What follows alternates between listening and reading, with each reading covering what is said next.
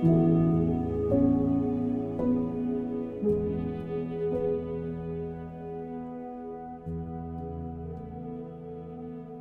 家晚安欢迎收听今天的还没有名字我是主持人杰尼龟。今天是漫漫长夜的第一期其实就是之前的失眠系列不过换了一个名字而已。在今天的漫漫长夜之前我们先来讲一下我今天呢去买了两只新的麦克风。OK，因为我现在在用的这个麦克风，它没有办法去接放大器。所以，如果今天我要邀请来宾来上我的节目，就会像之前那一期一样，有些声音会很大，有些声音会很小。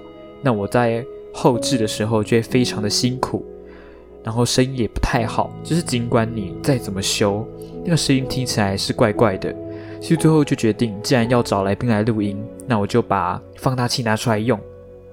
我其实之前在采购器材的时候。麦克风它的价钱不是最贵的，OK，最贵的就是这一台放大器，这一台放大器要九千六百块，我现在在用的这一支麦克风也才一千多块而已，OK，所以既然买了，我们就要用到，不然就真的是浪费钱。今天去买了麦克风，然后也去虾皮订了传输线，等这两个东西都送达之后，我们下次再约节目来宾的时候，那个声音就会比较清楚。当然，我也可以把今天买的麦克风直接连接到我的笔电上，我就可以直接拿着麦克风录音。因为像我现在录音，我是有一个麦克风架，把麦克风架着。可能我哪天心血来潮，想要拿着麦克风讲话，我就会来试试看，可能这样会比较有演讲的感觉吧。但是这也有缺点，因为我的笔电只有一个插孔，所以今天如果我插了麦克风，我就没有办法插监听耳机，像我现在这个孔是插监听耳机的，就是我现在录音讲话，我可以同时在耳机里面听到我录进去的声音。所以今天如果我这个孔插了麦克风，我可能就要连蓝牙耳机去监听。可是我的蓝牙耳机呢，只有塞入式的耳机，那种听久了其实对耳朵很不好。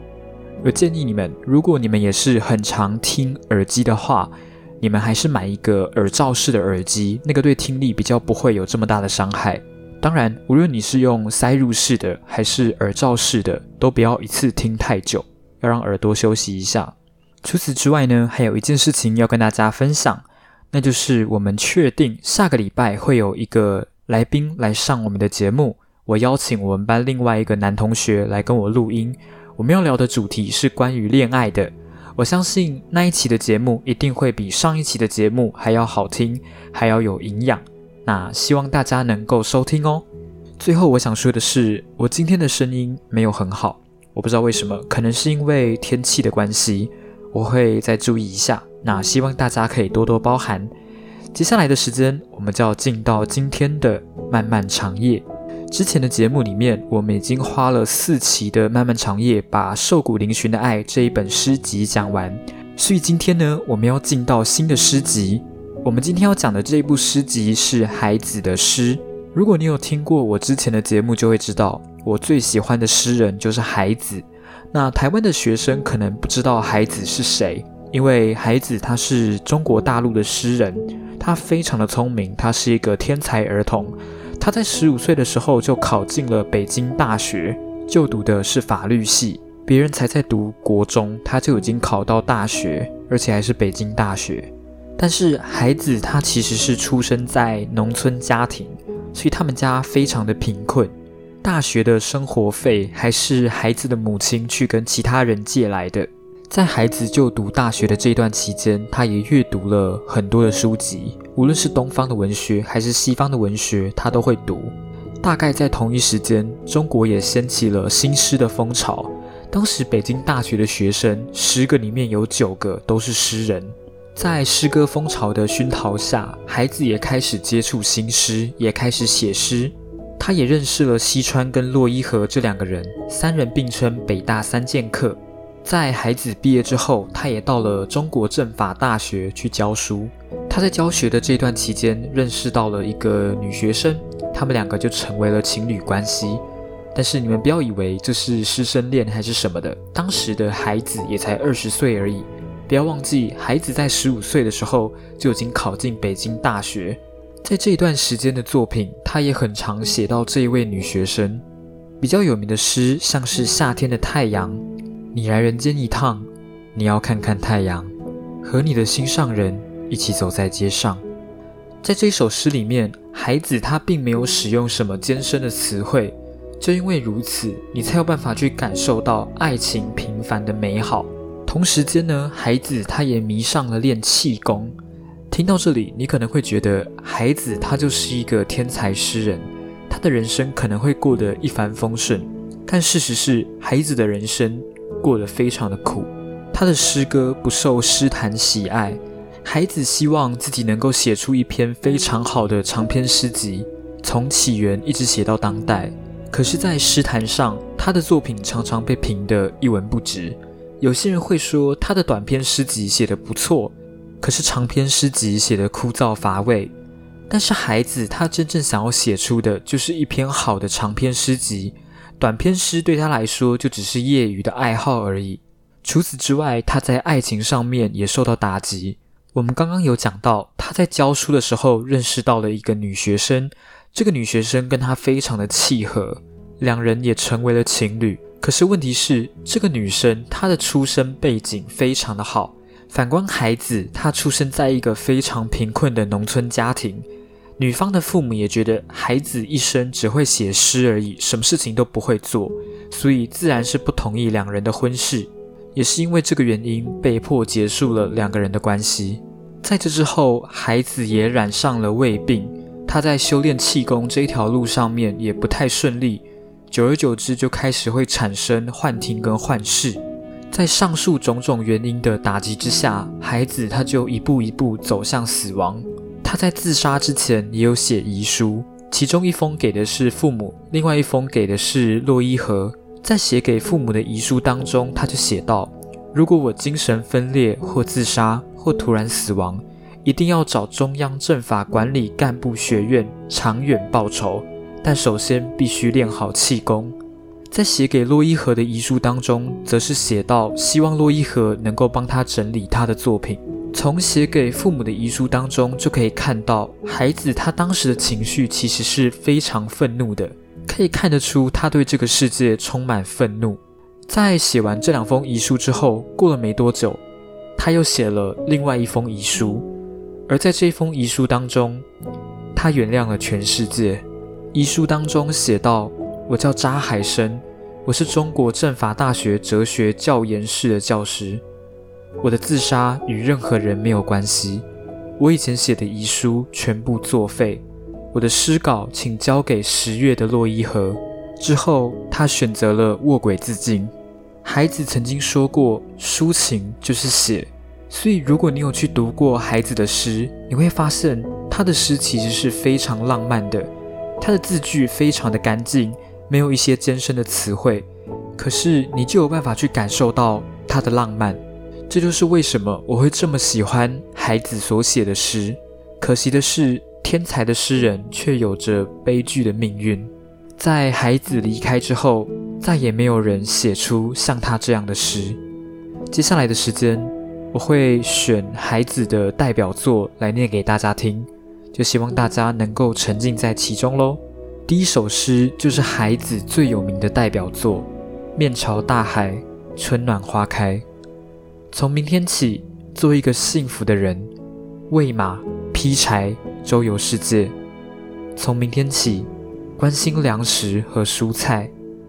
我有一所房子，面朝大海，春暖花开。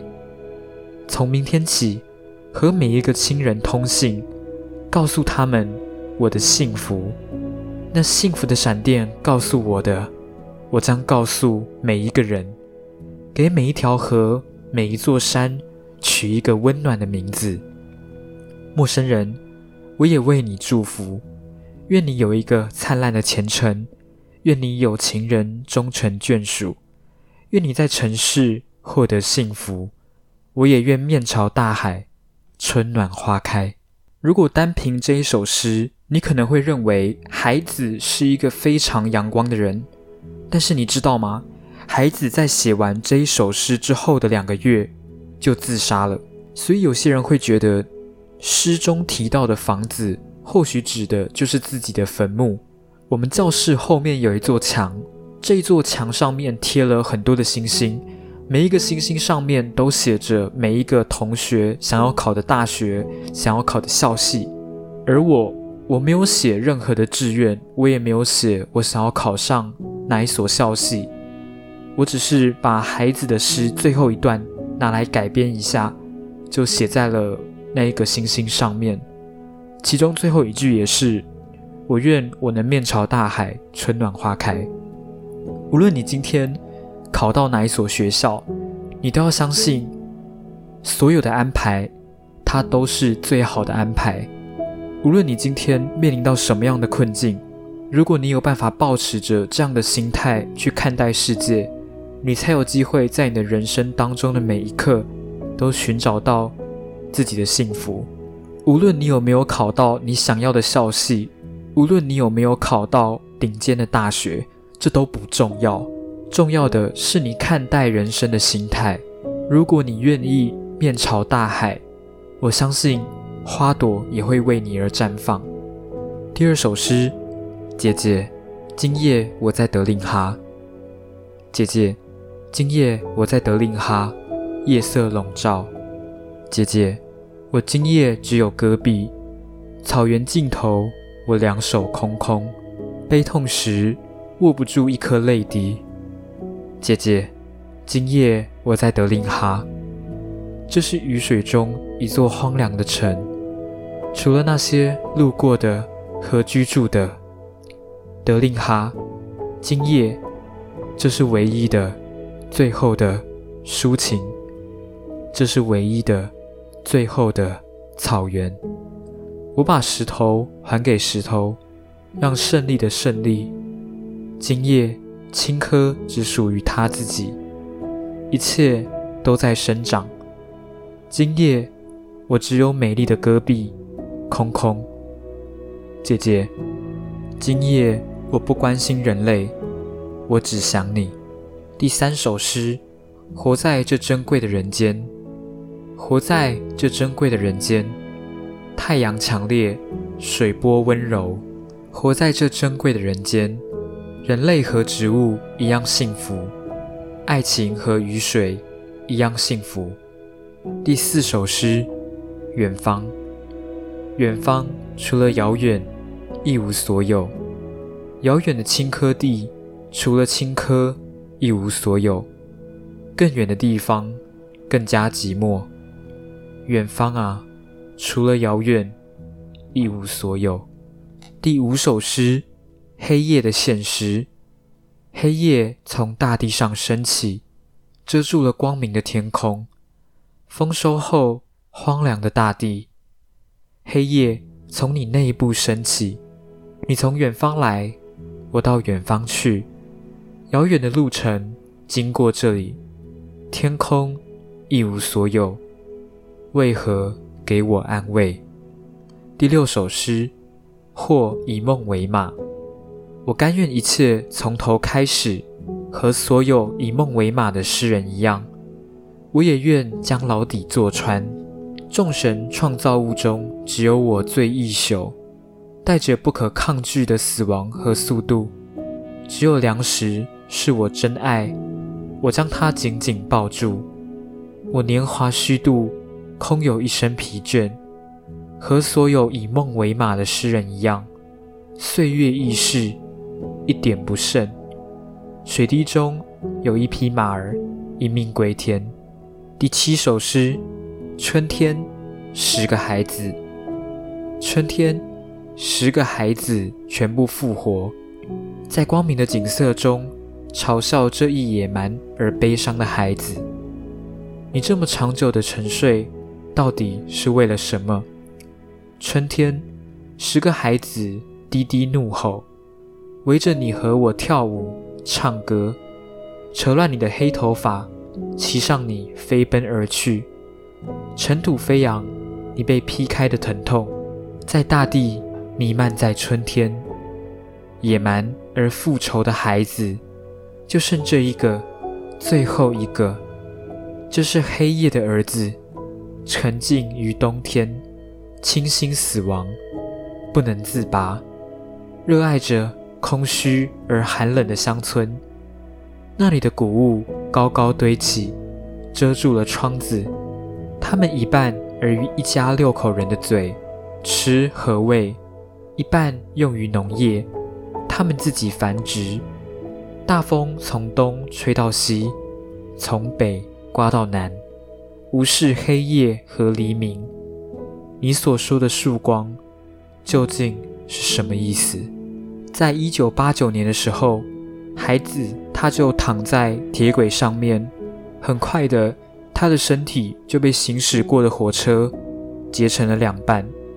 他身上带着四本书：《新旧约全书》、《瓦尔登湖》、《孤筏重洋》和《康拉德小说选》。